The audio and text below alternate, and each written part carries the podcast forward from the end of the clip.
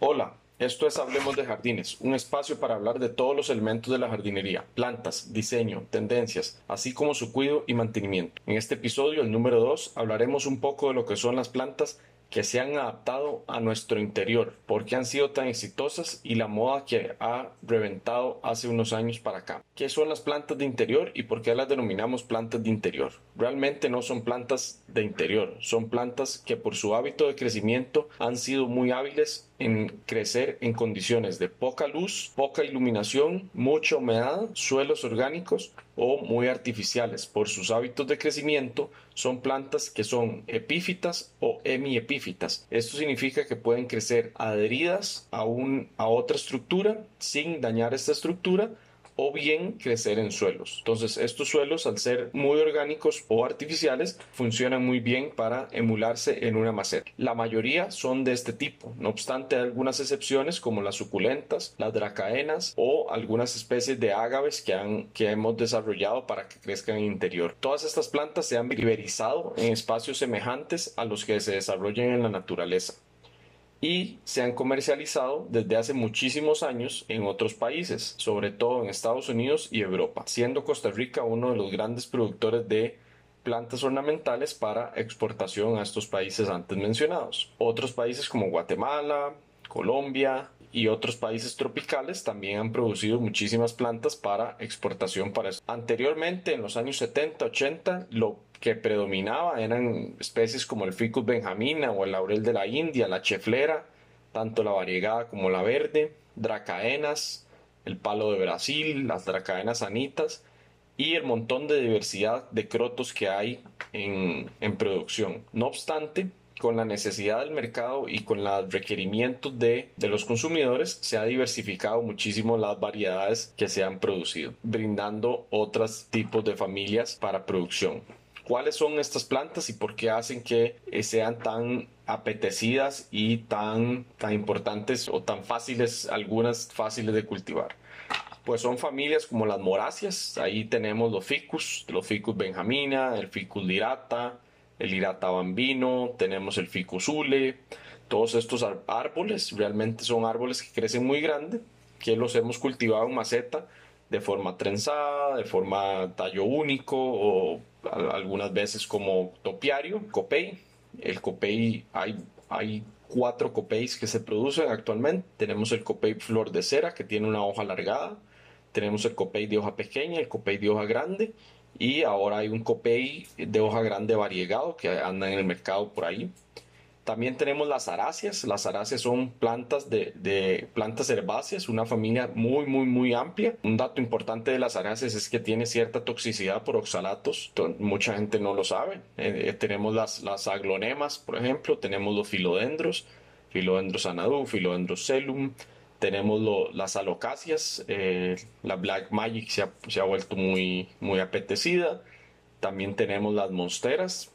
La monstera deliciosa o la mano de tigre, tenemos la monstera danzoni, eh, también tenemos los cingonios que son los, los garrobos, si no me equivoco en esa familia también están los anturios, los anturios son los tabacones o los mismos anturios de flores que tenemos muy característicos, casi que es la única planta con una flor llamativa o con una inflorescencia llamativa que podemos cultivar en interiores.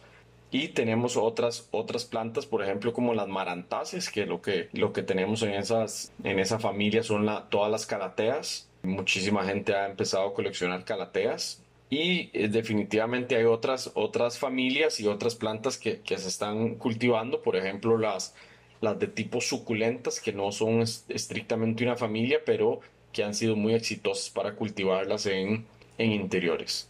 ¿Por qué, ¿Por qué la importancia y por qué las plantas han sido un aliado o por qué esta moda de plantas de interiores?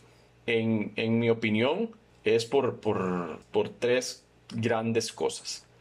Número uno, por, por la forma en que hemos desarrollado nuestras ciudades, nos hemos alejado muchísimo de la parte natural, hemos eh, dejado mucho el campo, la parte verde natural, las ciudades han crecido considerablemente, y las plantas de interior nos evocan o nos vinculan con natural y con lo y con ese esa exuberancia que, que, quisiéramos tener en la ventana o esa exuberancia que quisiéramos eh, tener cruzando la calle para ir a un río, para ir a una montaña.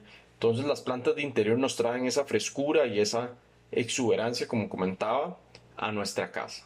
Puedo tener una, puedo tener dos, puedo tener muchísimas, dependiendo del espacio, dependiendo de las condiciones que yo le brinde a, mi, a mis plantas, dependiendo algo muy importante de la ubicación de mis ventanas. Sabemos que, que, el sol se mueve de este a oeste, entonces si yo tengo ventanas viendo hacia el este va a recibir muchísima luz o si tengo ventanas hacia el oeste va a recibir un poco menos de luz. Y en este país el sol en varía un poco en el ángulo hacia el sur. Entonces, si yo tengo ventanas hacia el norte, pues va a recibir poca, poca luz. Entonces, dependiendo de las condiciones que yo le pueda dar en mi casa, va a ser la cantidad de plantas que yo pueda tener.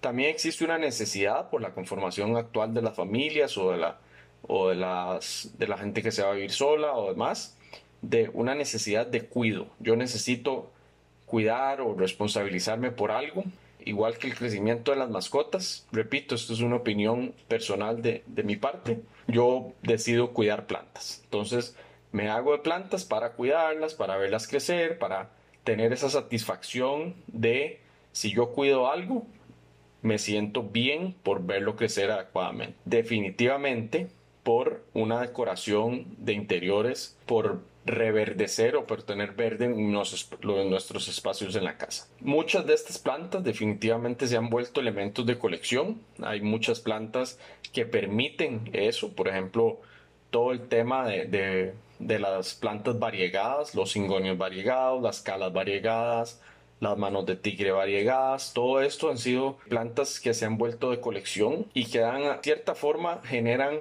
un pique o una competencia entre los plant lovers o entre los eh, plant freaks, como se denomina en redes sociales, o entre las señoras o señores de las plantas. Redes sociales también han formado parte, digamos, de ese, de ese crecimiento o ese boom que ha habido en los últimos años de plantas de interior o como se denomina en, las redes sociales en inglés, house plants. ¿Por qué? Porque yo me meto a Pinterest y veo que esa planta la quiero tener y, la otra planta también la quiero tener y ahí voy empezando y voy viendo qué plantas quiero y qué plantas no quiero. Y con las condiciones climáticas de Costa Rica, la verdad, nos permite crecer casi todas las plantas de interior que, que se tienen. Pinterest Instagram, Facebook son grandes aliados en el crecimiento de estas plantas.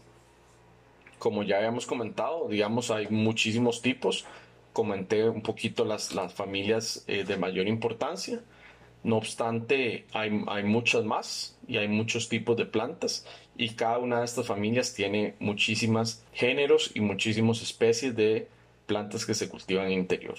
Entonces, si ustedes no cultivan plantas de interior, los invito a que exploren. Les recomendaría iniciar con los filodendros, son súper fáciles de, de, cuidar y que prueben. Al final, el cuidado de las plantas es mucho de prueba y error, porque yo les puedo recomendar una cosa, no obstante, su casa, su humedad, su, el viento, el tiempo que les, les puede dedicar, solo ustedes saben cuánto es. En otros episodios hablaremos de los cuidos, hablaremos de los sustratos y hablaremos de cómo ver cómo si, si, esa planta está en buenas condiciones o no para llevarla a mi casa. Espero que les haya gustado este episodio y nos vamos a estar viendo yo creo que cada 15 días o oyendo. Muchísimas gracias y nos estamos viendo.